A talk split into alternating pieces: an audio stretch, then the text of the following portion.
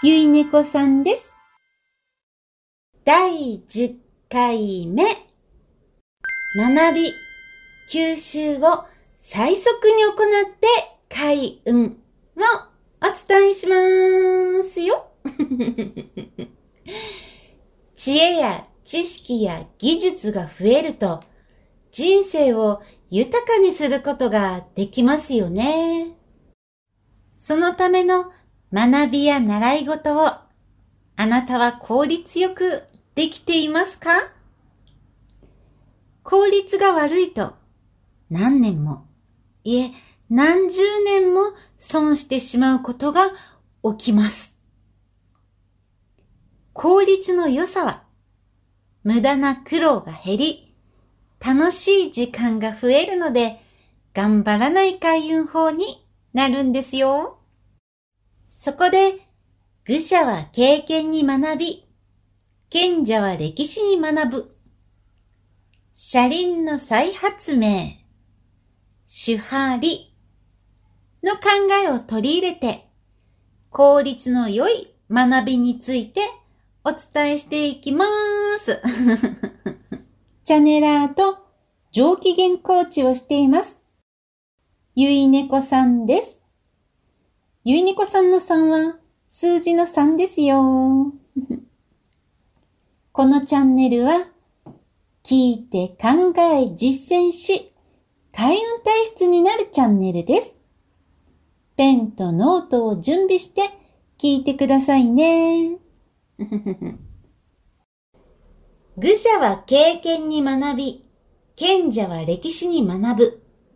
車輪の再発明。手張り。この三つご存知ですか？三つの教えの共通点は、先生や師匠、偉人の教えは、自分の創意工夫を入れずに、そのままを素直に学び、取り入れてしまいましょう、ということです。自分の考えを入れれば入れるほど遠回りになってしまいます。素直に学び、取り入れるには、賢さ、もしくは勇気が必要となります。なぜかというとですね、理解は学び終えた後、体験後にできるものだからです。途中、理解ができない段階でも行動に移していくには勇気。答えに最速最短に違いないと判断するには賢さが必要だからです。知らないことは知っている知識では理解できないものなのです。すでに経験を終えた師匠の教えをそのまま取り入れて、オリジナリティは学びを終えた次の段階でするのが効率良いのです。途中、自分の考えで学びに対して足したり引いたりしない方が良いという内容ですが、実はこの足し引きの中身がその人の人生にとってとっても重要なことだったりするんですよ。学びの最中に自分で足してしまう事柄は、本人にとって本当は手放すべき余分なこと。逆に学びの最中にこれはやらなくて大丈夫と引いてしまうものは本人が大切にしなくてはいけない重要なことだったりするのです。意外ですよね。学びの最中に良かれと思ってしていることが思考の癖であり、その人の課題が隠れているということなのです。学びの最中は自分の考えを足したり引いたりせず、教えをそのまま行うことは学びの近道でもあり、人生の課題の解決への近道でもあるのですよ。例えば、スポーツ。コーチが作ったメニューをそのままやっていく。コーチは経験やデータが多く客観視もしているので、その中で一番効率が良いものを伝えていきます。ですから選手はメニューの内容に集中するのが効率良いのです。しかし、基礎練習が長すぎ、試合に間に合わないのでは、とメニューをこっそり変更し、基礎練習を減らして実技を増やす選手がいたとします。その場合、忍耐力や冷静さ、基礎体力が足りなくて、結局試合に負けたり、表面的な技術で終わってしまうということが起きます。試合の後、そこで気づければよいのですが、強くなるために、より技術を磨かなければ、と、さらに基礎を減らし、技術を増やしていくという傾いた練習を何年も費やしてしまうということも起きてしまうのです。ここで大切なのが、この思考の癖は練習試合だけでなく人生全般に同じ選択をするということです。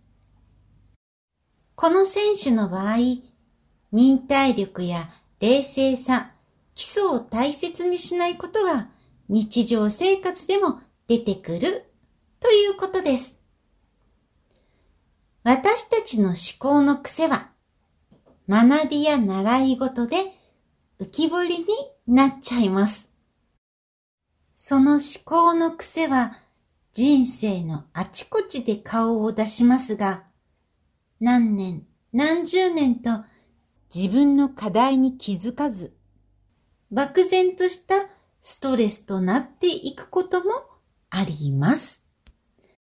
素直に学び、成長する人。画を入れて、ぶつかりながら苦労して遠回りする人。あなたはどちらですか？これからどちらを選びますか？先生や師匠や本を信頼したら、理解できないことほど教えの通りにやってみる。それが一番の近道なのです。続けてみて合わなければやめるという方が効率が良いのですよ。もちろん先生、師匠、本を選ぶことは大切です。詐欺師のお話を素直に聞いては大変なことになってしまいますから。学びは終えてから自分流にアレンジ、さらに成長していく。学びや習い事は自分を磨き、成長できる素敵なことです。学ぶとは真似ることも指しています。愚者は経験に学び、賢者は歴史に学ぶ。車輪の再発明、周波理。他の意味も含まれているので、知らない言葉があったら調べてみてくださいね。勇気と賢さを持って効率よく学び、最速で開運していきましょう 次回は自分の強みを知って開運をお伝えします。怒ってもいい。泣いてもいい。人を嫌ってもいい。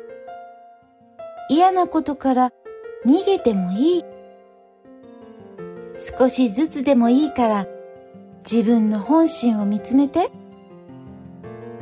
一歩一歩でいいから楽しく大切に成長していきましょうね。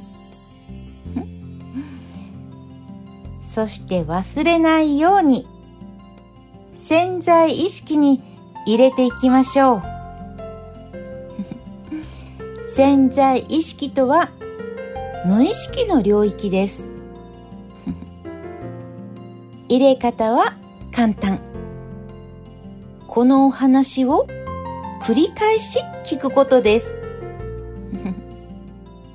繰り返し聞いて無意識にできるようにしていきましょう。最後までのご視聴ありがとうございました。いいねボタン、チャンネル登録、繰り返しの視聴も実践ありがとうございます。以上、ゆいねこさんでした。ゆいねこさんの3はそう、数字の3です。